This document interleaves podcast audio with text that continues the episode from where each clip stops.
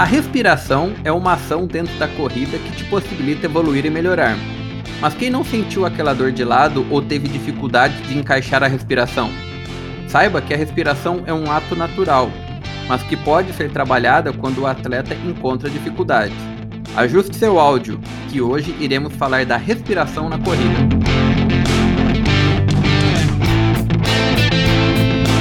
Olá, caro ouvinte!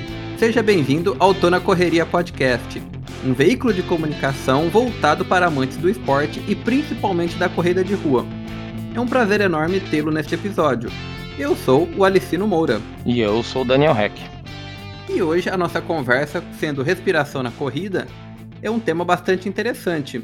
Dani, a gente chegou a uma conclusão aqui, conforme meus estudos, que um treino, muitas vezes, ele pode ser abortado por vários fatores, mas um dos mais comuns é a dor na respiração que a gente sente de lado.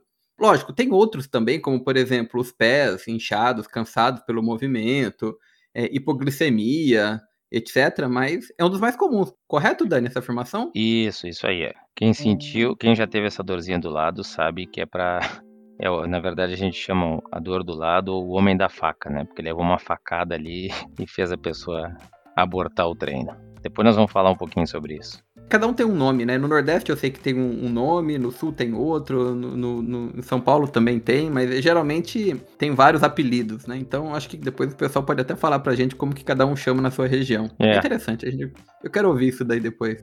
Dani, uma das coisas que eu andei pesquisando sobre a respiração. Primeiro, todo mundo já passou por esse problema. Eu acho que quando iniciante, principalmente, teve essa questão. Depois, com o tempo, evolui e melhora, mas geralmente é uma época, né, que a gente começa. E aí eu descobri várias coisas. Mas antes de falar sobre o que eu descobri, é bom a gente entender, pessoal, que respiração é um ato natural que a gente já tem na nossa vida. Você não para para pensar que você está respirando, você não pensa, poxa, eu estou respirando agora, ou nossa, parei de respirar. Tem que ser um ato natural, inclusive dentro da corrida. Por isso, ele tem que ser uma coisa normal e até inconsciente. Por esse sentido, eu acho que as maiores evidências é tente relaxar numa corrida quando você for fazer ou se prepare. Tente esquecer um pouquinho da respiração para que você não fique encanado com este problema. E aí, lógico, uma das coisas que eu acho que mais comum que a gente pode ver, Dani, você me responde isso com mais propriedade, é o normal é a gente fazer uma respiração de entrada pelo nariz e saída pela boca. Porque geralmente você tem uma necessidade de respirar mais, então você consegue fazer isso. Quando você faz todo o movimento só pela boca, você está literalmente hiperventilando. E aí você perde muito rendimento e capacidade respiratória. A questão de oxigenação do sangue e tudo mais leva à questão do lactato, inclusive, né? Correto, Dani, esse meu pensamento, esse, esse meu estudo que eu cheguei aqui? Isso, isso aí, isso aí. Quando é que a gente se dá conta da respiração na, na hora da corrida? Aquilo que tu falou ali da, de um ato natural, normal e inconsciente, realmente é, é a pura verdade, assim. Se a gente for pensar, puxa, quando é que a gente, como é que eu respiro? Às vezes a pessoa nem sabe. E quando que ela se dá conta que ela está respirando mesmo? Quando ela está num ritmo mais alto do que o normal. Se a pessoa está correndo com uma frequência cardíaca, de novo a gente vai entrar na frequência cardíaca, né? Se a pessoa está correndo com uma frequência cardíaca estabilizada e uma frequência cardíaca não tão alta, aproximadamente 60%, 50% do VO2 máximo, é difícil manter isso, mas a pessoa não se dá conta como está respirando. Normalmente, pega o ar pela boca, solta pelo nariz. Essa é a forma mais natural. A, a gente consegue, inclusive, soltar bastante ar pela boca. Mas quando a pessoa está elevando a frequência cardíaca, está num ritmo mais elevado, essa respiração vai do jeito que dá. A pessoa hiperventila para recuperar, a pessoa é, acha a melhor forma possível para ela. Então, assim, a gente não existe uma regra, eu tenho que fazer isso. Isso é de acordo com o condicionamento físico de cada um e com o ritmo de, com o pace, com o ritmo que a pessoa está correndo. Eu concordo contigo nessa afirmação, Dani, porque o do segundo ponto que eu coloquei aqui pra gente até averiguar é que quando a gente tá com essa dor de lado, geralmente ela condiz com o nosso condicionamento. A gente não tá preparado para aquele ritmo que a gente tá nos impondo. Isso daí acaba sendo algo que você gostaria de estar correndo, né, naquele ritmo, porém ele não é compatível com aquela situação sua. E também tem a questão do dia. Então é assim, ah, normal eu correr numa velocidade X e sempre estar bem, mas hoje, por exemplo, não está nada bem naquela mesma velocidade. Isso às vezes acontece, não é uma fórmula exata do nosso corpo humano. Então é muito comum a gente ter essas dores quando o ritmo está fora, em, em, consequência do próprio condicionamento. Como eu disse antes, era muito comum em caso de iniciantes que podem ter o, o pulmão ali, talvez até não adaptado para corrida, né, Dani? Eu posso afirmar dessa forma. Às vezes a pessoa não tá começando a correr, um, vamos pensar no iniciante que está caminhando e quer começar a correr, lógico, ele não vai ter uma capacidade cardiorrespiratória normal ou um VO2 bom num primeiro momento. Lógico, todo iniciante Exatamente, é assim. é uma baixa, baixa de capacidade aeróbia. É isso aí, é. o pulmão não está adaptado, dá para entender isso, é uma baixa de capacidade aeróbia. Perfeito, Dani. Você completou a minha frase tecnicamente melhor que eu aqui falando três minutos seguidos.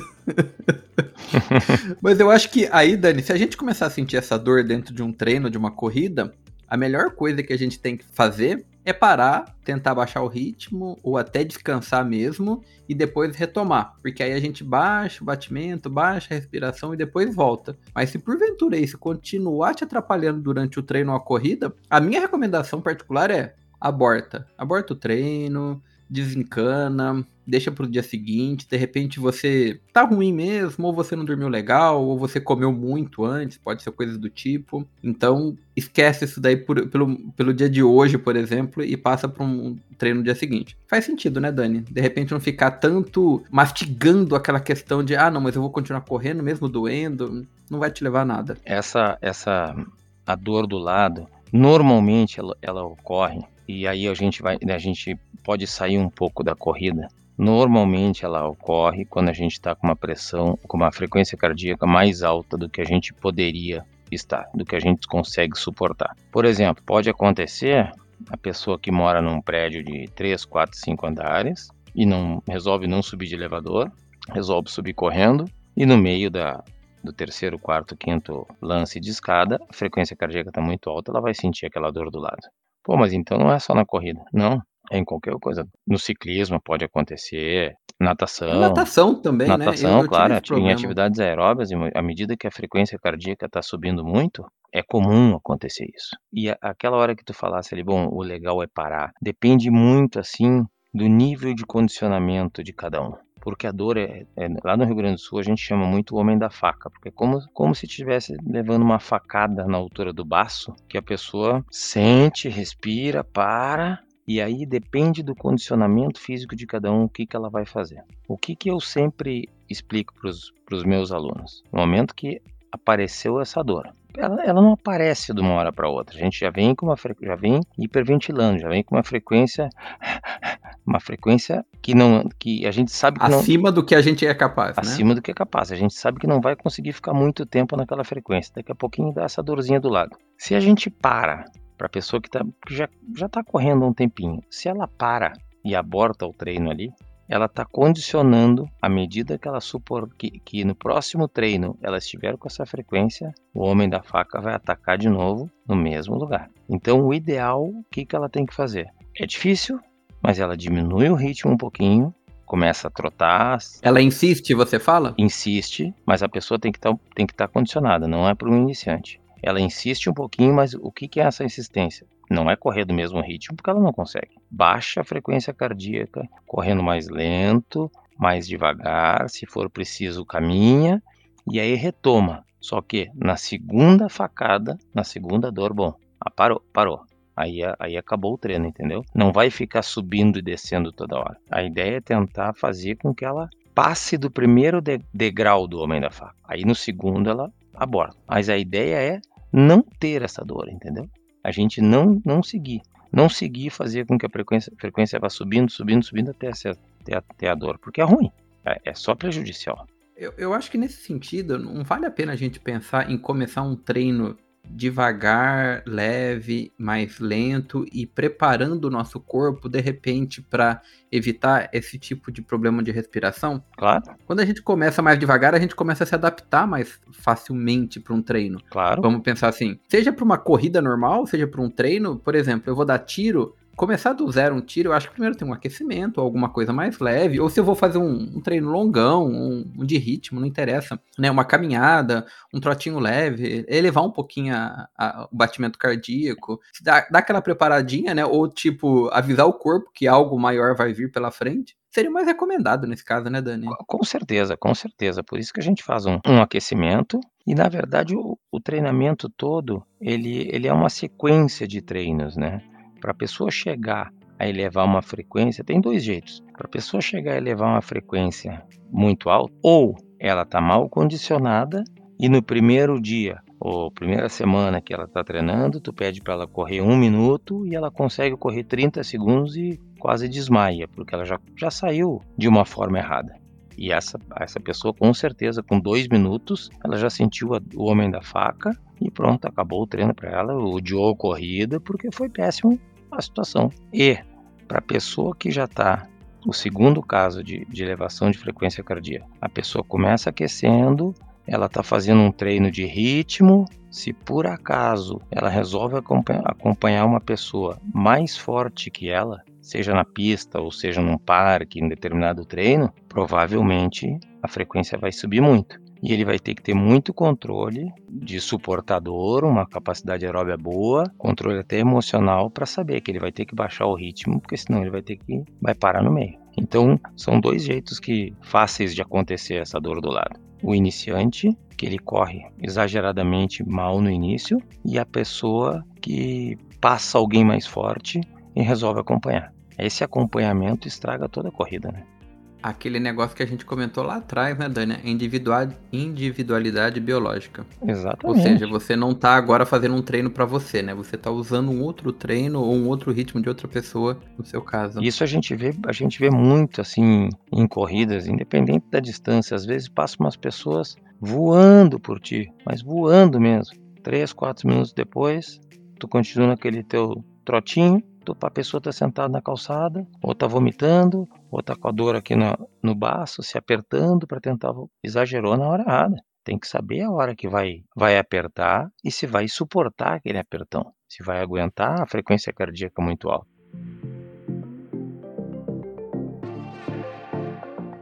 Tem um ponto bem interessante, Dani, que dentro da parte mais é, técnica, o, o, um dos treinadores que a gente conhece, muito famoso, que é o Jack Daniels, Uhum. Ele tem dentro do livro dele que ele cita que é a fórmula de corrida do, do, do Daniel, né? O nome do livro. Eu não sei como que tá em português, porque eu tenho ele a versão em inglês aqui. Eu tinha em português no Brasil, mas agora só tenho em inglês. Dentro do capítulo 2, ele trata exatamente toda essa parte de técnica de corrida, é os princípios né, do treinamento e técnica de corrida. E na última etapa dessa, desse capítulo dele, o capítulo 2, a páginas 28 e 32 que está em inglês, ele fala de ritmo de respiração. Ele só aborda ritmo de respiração em literalmente quatro páginas.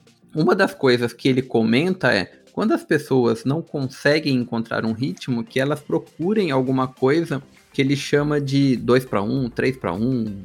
Aí cada um define. Mas o que, que é isso? A cada três passos você puxa o ar e depois a cada um passo você expele o ar e vai fazendo isso. E aí você vai encontrar um ritmo. Mas isso daí é uma coisa, pessoal, que o ser humano é o único animal que ele dissocia a respiração do ritmo dele. Então, muitas vezes para você vai servir um 3 para 1, outro vai ser 2 para 1, 4 para 1. Eu lembro que lá no comecinho eu comecei a fazer isso. Eu acho que eu fazia 4 para 1, se eu não me engano. Mas é uma orientação que ele deu, é de um técnico de corrida mas segue um, uma linha de raciocínio que para muitos deu certo. Se de repente vocês quiserem testar, eu acho que é válido, né, Dani? Porque é uma dica, mas não vamos ser muito rígido nessa, nessa situação. Eu tenho aqui algumas outras formas de ajudar, que eu vou citar depois, mas eu só queria colocar essa parte técnica mais à frente para a gente poder abordar ela melhor, né? Mas tem, tem uma dica bem legal dele ali. Qual foi a dica que tá no final ali que ele, que ele fala?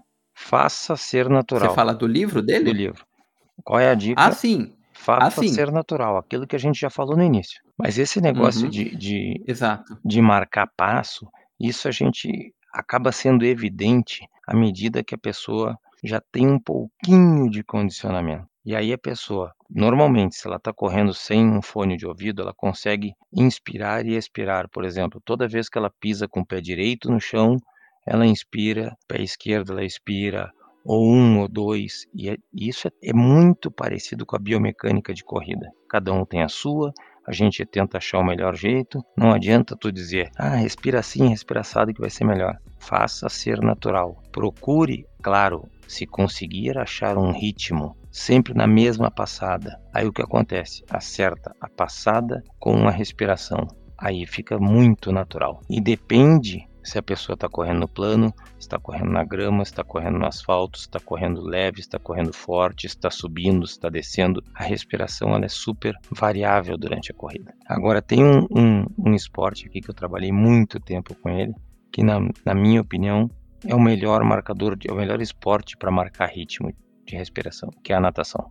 Porque a natação, ou tu vai respirar a cada duas braçadas, a cada três braçadas, a cada quatro braçadas ou a cada cinco braçadas. Dificilmente alguém respira com mais, alguém respira com mais de cinco braçadas. Os olímpicos também, os atletas olímpicos também, Dani, eu não sei, fiquei curioso agora. Também, também, é. depende da, da, distância que ele vai nadar. A pessoa que nada muito, um atleta de, de, de maratona aquática, por exemplo, que provas acima de 5 km em águas abertas, eles respiram a cada duas braçadas. Eles respiram. Um 50 metros, que é um. um ah, eles curto. respiram no máximo três vezes. Mas aí. É, é... eu fiquei imaginando isso, porque aí é uma questão mais particular, né? Exato. Ou seja, o cara não pode perder tempo com a respiração. Exato, né? ele não pode tentar sair da posição do nado. Quanto mais respira, uhum. mais tu sai da posição do nado. Um nadador de água aberta, que é uma prova de duas horas, ele consegue respirar a cada quatro braçadas? Consegue. Só que ele vai respirar menos. E o, o negócio dele é melhorar a efetividade durante o nado. Então, para melhorar a efetividade, eu tenho que também ter energia. Então, eu tenho que respirar mais. Então ele respira em quase todas as braçadas. E existe a variação. Respirar em duas braçadas é sempre o mesmo lado. Respirar em cada três braçadas, uma para a direita, uma para a esquerda, direita e esquerda. E isso não quer dizer que a pessoa não troca, não possa trocar no meio. Ah, ela começa respirando para a esquerda, depois vai para a direita, depois alterna um lado e outro. Depende, em água aberta falando, né? Depende se tem corrente, se tem ondas, se tem alguém do lado, se não tem. Até na piscina. Se, se tem uma pessoa que está na frente dela do lado direito, ela vai olhar para o lado direito. Se tem uma pessoa que está na frente do lado esquerdo, ela vai, ela vai procurar se ambientar e o que, que vai acontecer? Fazer ser natural para ela.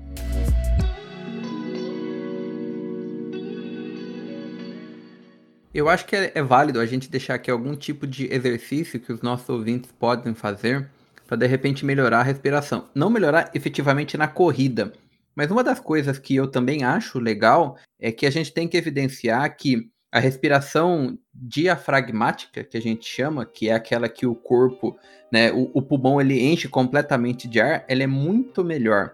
Inclusive, eu vou citar para vocês um caso: pessoas que têm ataque de pânico. Olha só que loucura, Dani. São aquelas pessoas que têm um ataque de pânico fazem a respiração curta. Sabe aquela respiração do tipo de pânico, né? Vamos dizer assim. Uhum. Né? Fica, então, é, é, aquela respiração que você não usa o diafragma do pulmão e, e enche ele. É uma respiração você, curta. É, exato.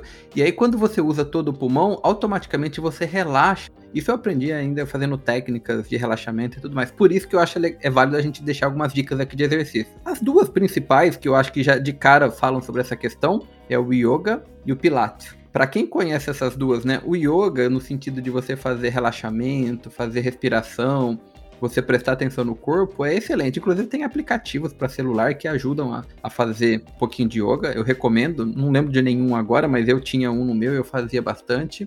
É muito legal. E Pilates, que é um próprio exercício que você faz, onde a, a, a respiração é literalmente ela que te coordena. Se você nunca fez Pilates na vida, Vale a pena, né, Dani? É legal, é bem legal, sim. uma coisa, mergulho também trabalha muito respiração, trabalho de respiração diafragmática. A pessoa que faz mergulho em apneia, pô, essa é dureza. A apneia é sem aparelho nenhum, sem nada, né? Pessoas mergulham, uhum. vão, vão muito fundo. É, e é um trabalho é, mental Dani, uma muito coisa grande. que você fala sobre meu primeiro esporte na minha vida foi literalmente a natação, seguido pelo judô, como eu já devo, devo ter dito no passado. Eu lembro muito bem do Tiaguinho, que estava aqui com a gente, e do Fernando comentando, e eu tenho dificuldade para nadar depois de muito tempo que eu fiz o esporte. E uma delas é exatamente a respiração do lado. Né? Eu só consigo respirar de um dos lados. Então eu lembro meu técnico falando que eu tinha aquela questão de curvatura da coluna, né? Quando você respira só de um lado, você meio que entorta o corpo. Tem toda uma questão Enfim, não vamos entrar nisso não, porque é outro assunto.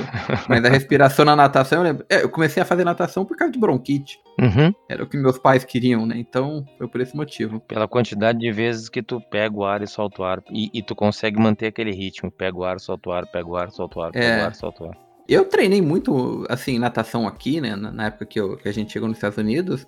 Mas, Dani, me dá pânico, porque eu fico tentando sair da água pra respirar de novo, porque eu acho que eu não vou conseguir. Sabe aquela coisa? Por isso que eu acho que natação é o que não, não vai pra mim, né? Infelizmente, nesse sentido. Eu ainda tenho que trabalhar isso, óbvio. A natação tem uma coisa muito só de só de curiosidade, né? Como a gente ensina para as crianças. Para criança é difícil tu, tu dizer para ela solta o ar, né? Então a gente faz, a gente pô, trabalha segurando a cabeça da criança no início, né? E daí diz para ela pega ar, solta a bolha, pega ar, solta a bolha, pega ar, solta a bolha. Que soltar a bolha é soltar o ar para fazer a bolha, né? Porque se tu disser para criança solta o ar, puxa, como é que eu vou soltar? Então, então solta a bolha, que daí ela ela expira e tá soltando ar. É uma coisa muito interessante que você falou agora, porque realmente o, o antigo técnico de natação do meu filho, quando ele tinha seis meses, que a gente colocou ele na natação lá em Jundiaí, inclusive quero mandar um abraço pro pessoal de lá, é, foi muito engraçado, porque ele falava o seguinte: a criança veio de um útero materno que tinha água. É? Então é natural para ele lá dentro, né? Criança não sofre com água quando você já introduz ela no meio aquático e aprende a nadar, geralmente novinha, com seis meses, como foi o caso dele. Então a brincadeira de entrar na água e dar aqueles mergulhos por baixo é natural, né, Dani? Coisa fantástica, coisa que adulto sofre. Só não, né? só não é natural pro pai e mãe quando estão olhando. Verdade. O pai e mãe é pânico, né? Terror total. Isso é verdade. Mas enfim, vamos falar então, voltar aqui ao nosso tema, né, Dani? A gente divagou lá, né? Falamos do yoga, falamos do pilates. Uma das outras técnicas é relaxamento. Teoricamente tá meio parecido ali com o próprio yoga, com o pilates, que é o Isso, isso aí, relaxamento isso do, do, do próprio corpo. A outra é o que a gente chama de respiração profunda, que foi o citei, que é a respiração pelo diafragma. Inclusive, fazer a respiração profunda, que é encher o pulmão completamente, depois soltar o ar, fazendo isso ritmado, ele é muito bom porque ele fortalece esses músculos aqui do nosso tórax que dão suporte pro nosso, pro nosso pulmão. Uhum. Então vale a pena, né? E lógico, sempre fazer esse tipo de técnica da respiração ritmada, como a gente chama, ou técnica da respiração profunda, sempre entrando o ar pelo nariz e saindo pela boca. É a técnica do yoga. Pronto, né? É, só- Exato, é isso, exatamente. Pode fazer isso. E dentro da corrida você pode fazer a técnica, a técnica, desculpa, do, do Jack Daniels. De um passo, dois passos, né? Pra tentar se encontrar. Mas isso é uma referência, tá, pessoal? Não é pra vocês falar, não, tem que ser assim, porque é uma, uma técnica, né? Então é só uma referência. E a outra coisa que a gente tem que fazer antes da corrida é um aquecimento do diafragma. Se preparar. Talvez essa própria respiração profunda, se preparando para de repente evitar aí que aconteça essa dor. Eu acho que são as técnicas mais interessantes ou as dicas que a gente pode dar, né, Dani? O que, que você acha? Eu acho que a gente pode botar. É, não sei se entra como uma, uma dica, mas um, um lembrete, como, como a gente já falou várias vezes, né? A paciência. Porque a melhora leva tempo, mas a gente consegue. A paciência, a constância, a regularidade, tudo isso faz com que, com que melhore o condicionamento, consequentemente melhora a frequência cardíaca, junto melhora a capacidade respiratória de cada um. Exato, Dani. Verdade. Eu acho que é uma das coisas muito importantes que a gente sempre tem que levar em consideração a respiração. E ela tem que ser natural, pessoal. Certo, Dani? Eu acho que a gente abordou tudo que a gente podia falar para eles, né, sobre respiração. E se vocês quiserem, pessoal, ou faltou algum ponto ou querem mais explicações, por favor, deixem comentários neste episódio. A gente está colocando ele no ar junto com uma enquetezinha para que você responda ali dentro mesmo do, do, do Spotify, Deezer, qualquer outra plataforma, para que a gente saiba se você quer que a gente entre em detalhes com mais algum assunto. Correto, Dani? Isso aí, beleza.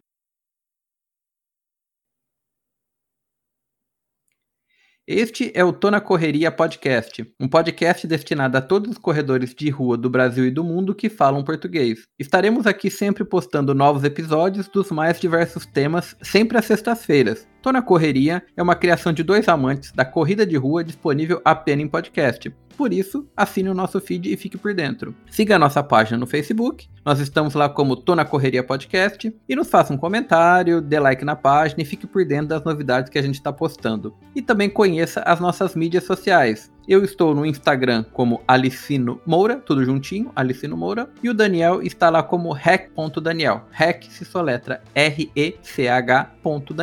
Nós também temos os nossos treinos aos sábados aqui em Austin, que o Daniel vai fazer o convite a vocês. Para quem estiver aqui por Austin, pessoa que mora aqui, tá passeando, quer, quer, quer nos conhecer, a gente tem treino todos os sábados no Olson Meadows Park, em Cedar Park, na Brush Creek Road. Durante os meses de janeiro, que já passou, e fevereiro, a gente está fazendo os treinos na parte da tarde, porque a temperatura de manhã tava, ainda tá negativa, tem, tem vento, não, não tá bem legal para correr. Mas tá afim de nos conhecer, quer saber como é que funciona, manda uma mensagem, entre em contato conosco ali que a gente te explica como é que funciona o treino e, e vai ser bem legal. E para quem também não sabe, nós temos lá no Insta, no desculpa, nós temos também no Strava o nosso grupo daqui de Austin, se você quiser conhecer, fique à vontade. Nosso grupo lá se chama EDR, Grupo Austin, Texas. Tem o nosso time lá, nós estamos criando um pouquinho mais de discussão, e enfim, as pessoas estão entrando, fiquem à vontade também para conhecer. Dani, algum recadinho rápido para a gente encerrar? O recado é o seguinte: se está co começando a correr e logo fica ofegante, tenha paciência, diminua a velocidade, se precisar caminha e aos pouquinhos o condicionamento vai melhorando.